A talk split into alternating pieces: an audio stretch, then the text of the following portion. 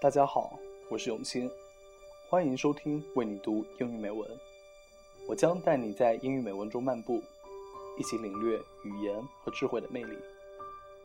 今天要分享的文章是 If I rest, I rust。如果我休息，我就会生锈。来自美国成功学大师 Orison Martin。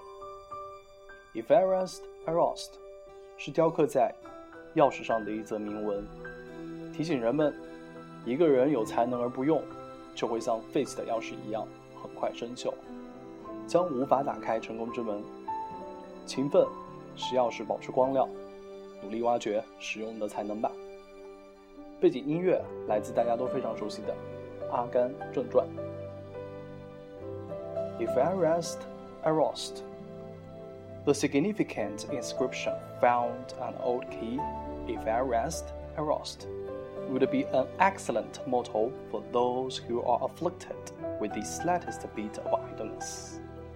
Even the most industrial person might adapt it with advantage to serve as a reminder that if one allows his faculties to rest, like the iron in the unused key, they will soon show signs of rust and ultimately cannot do the work required of them.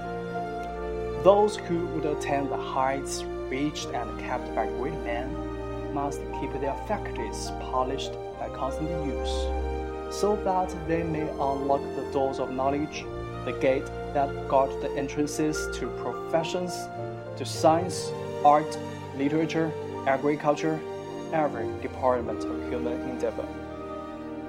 Industry keeps bright the key that opens the treasure of achievement.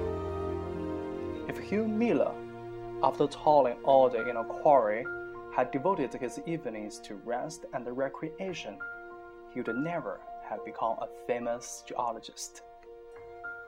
The celebrated mathematician Edmund Stone would never have published a mathematical dictionary never have found the key to science of mathematics if he had given his spare moments to idleness.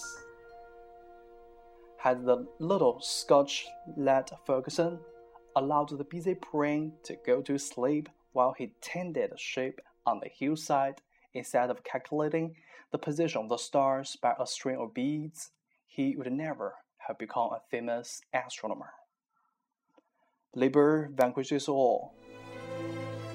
Not inconstant, spasmodic, or ill-direct labor, but faithful, unremitting daily effort toward a well-directed purpose.